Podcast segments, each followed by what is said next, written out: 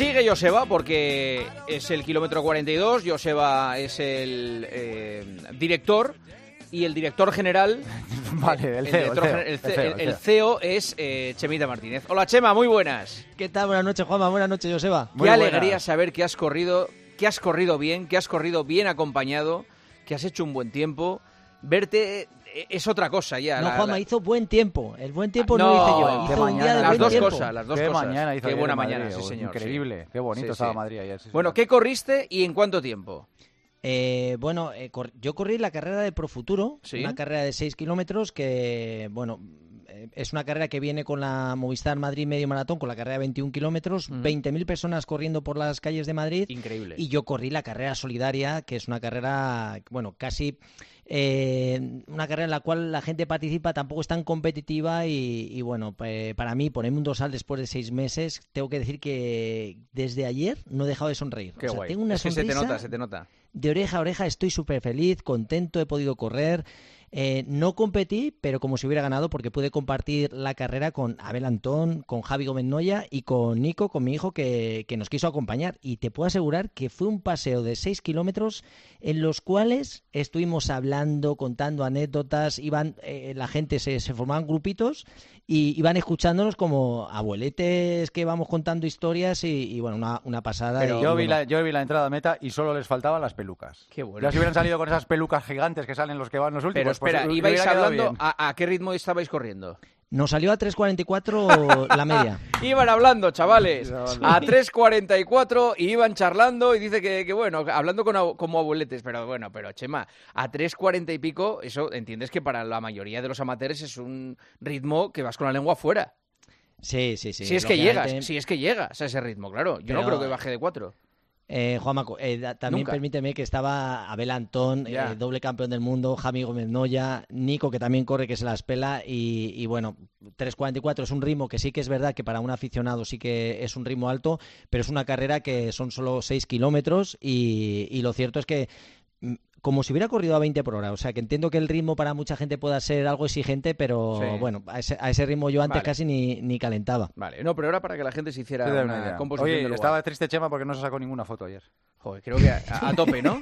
A tope, fotos y fotos. Bueno, y la fotos. salida fue que casi no llega a la salida. ¿Cómo ves, No- el, no cómo ves el. EGM? ¿Escuchan kilómetro 42 o no? Sí, sí, sí, y de hecho, verdad, sí, sí. Y de hecho, Juanma, cuando termina la carrera, o sea, eso ya, nos, ya os lo conté el año pasado, es maravilloso. La sintonía del kilómetro La sintonía 42 del kilómetro, la ponen sí. al llegar y, o Mm. sea, a mí me pega un subidón porque al final no me acabo de ir y, y tenemos muchos oyentes, muchísimo, es Qué que nos escuchan cada lunes y, y bueno, fue una mañana increíble. Estuvo Joseba retransmitiendo la, la carrera. Con Alberto bueno, Hernández, que es un Es fenómeno. No, es que es un muy bueno, fenómeno muy, de, muy, muy de bueno. profesional y de tío.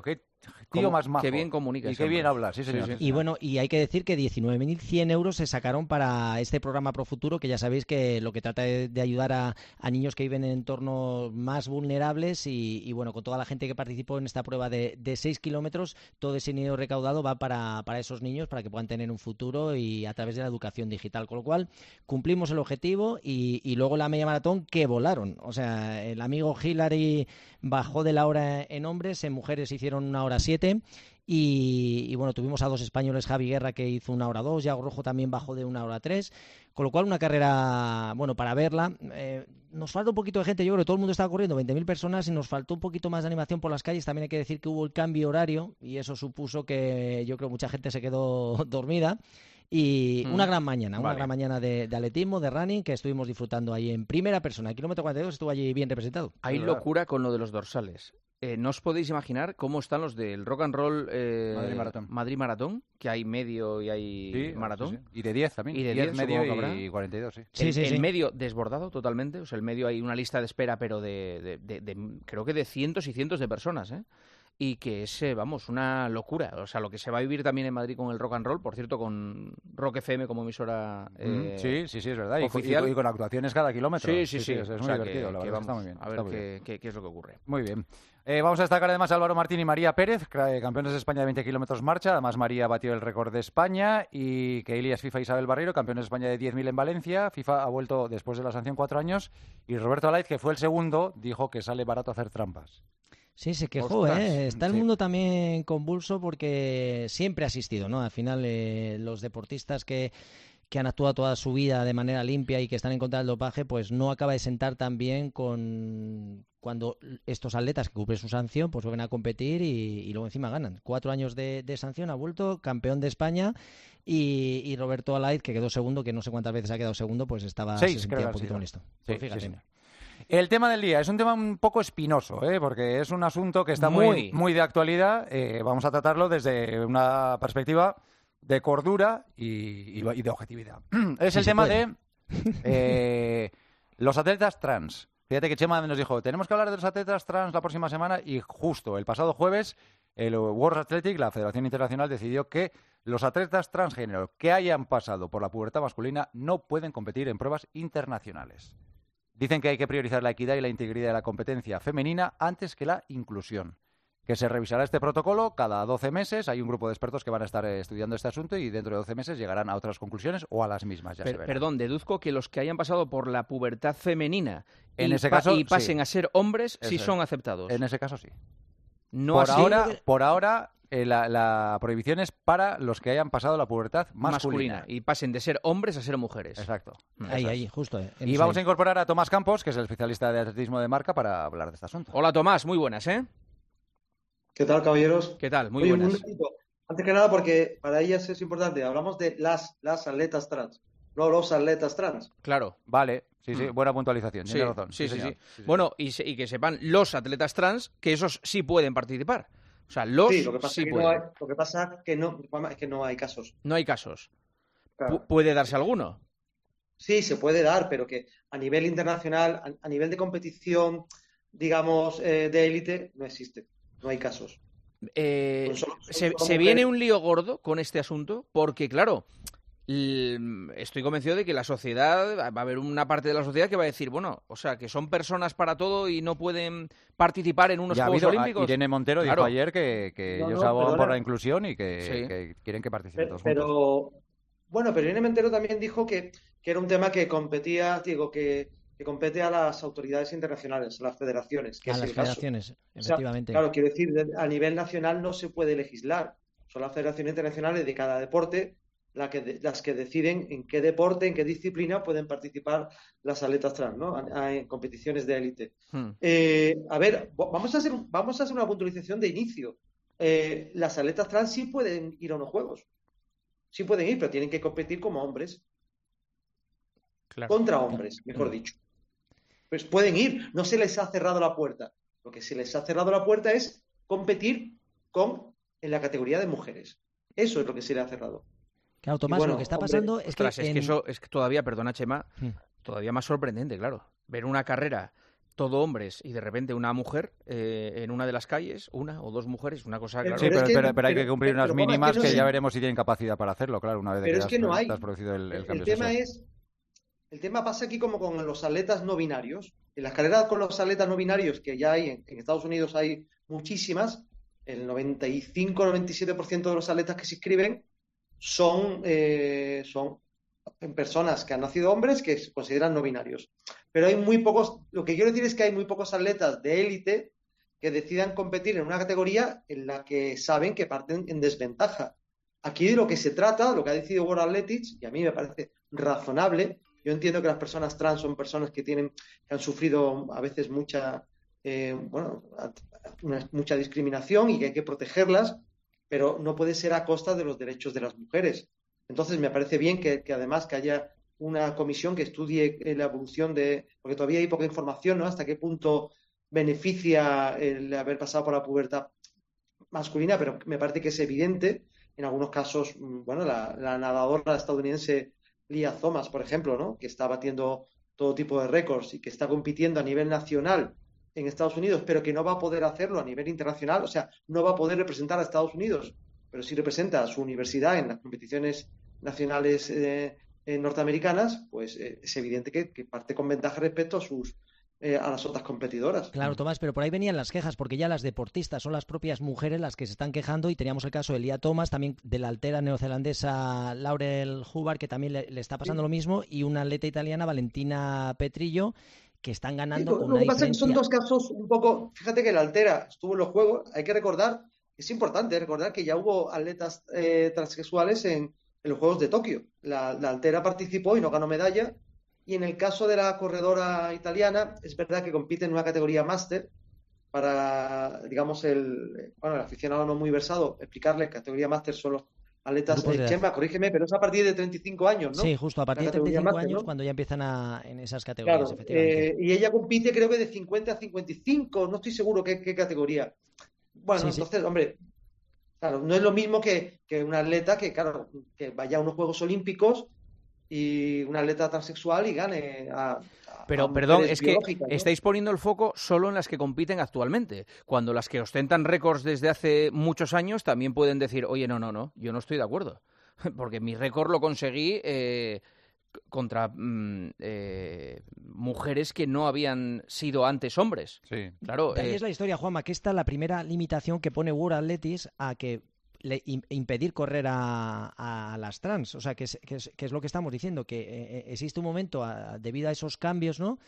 ¿Cómo puedes regularizarlo de alguna manera para que otras deportistas no se sientan un poco de, alguna forma dismiscuidas en, lo que están haciendo, ¿no? En, su rendimiento. Yo creo que, que va a generar problemas porque al final yo creo que estarán en su derecho de, pues de, denunciarlo porque dirán que no, no tienen la, la, la potestad para poder hacerlo, que al final es una por así decirlo, es, son las federaciones las que toman esa decisión, pero es muy complejo porque al final, ¿quién le dices tú que no es, eh, es mujer y que no puede competir? Lógicamente, las propias deportistas son las que se ven afectadas. Sí, lo que pasa es que, es verdad, eh, las federaciones internacionales son entes independientes, o sea, no dependen de, nadie, de ningún país. Al final toman sus propias decisiones. En algunos deportes, yo creo que es bastante evidente que puede conllevar un cierto riesgo. Hay alguna jugadora también, por ejemplo, de rugby, transexual que la Federación de Rugby, World Rugby, eh, ha decidido que no puede competir con mujeres. Imagínate un, jugador de rugby que, haya pasado ya la pubertad masculina, que con veintitantos años decida hacer la transición a mujer, pues que sea un, señor de metro noventa que pese 110 kilos, es que puede suponer un peligro real físico para sus compañeras, ¿no? A ver, yo creo que también hay que analizar cada caso. Yo creo que la gente tiene que entender, esto me parece muy importante, muy importante, que estamos hablando del deporte de élite. Que haya una, niña eh, transexual que quiera jugar con sus niñas en una liga local, municipal, de voleibol, que quiera... A mí me parece que hay que entender, hay que apoyarlas, hay que defenderlas, hay que protegerlas. Sí, una carrera popular también, claro. Claro, eso es, eso es. Pero en el deporte de élite, eh, hay muchos. No está preparado, Tomás, no está preparado el deporte de élite eh, para. Hablamos de hombres, mujeres, en, muchas categorías están en categorías no binarios, ¿no? Que están estableciendo premios, ¿no? Para gente que se apunta.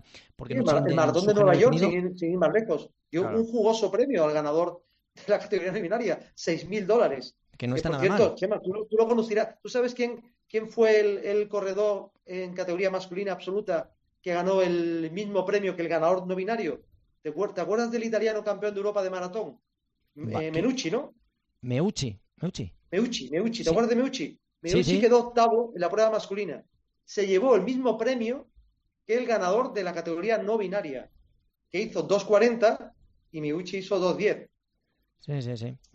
Yo creo que más, allá de, más allá de cuestiones éticas, esto había que basarlo, como lo ha hecho World Athletic, en, gente experta, en científicos, que, tengan que analizar cuáles son las ventajas y las desventajas de, en este caso, las ventajas de, competir con cualquier deportista a nivel y mundial. Y al final, me, estoy adelantando un poco en el tiempo, yo creo que terminará esto, pero yo insisto que me adelanto mucho en el tiempo, pues con una categoría nueva como está pasando en el Maratón de Nueva York. Y me imagino que será la forma más eh, coherente de integrar a los atletas, a las atletas trans en, todo esto.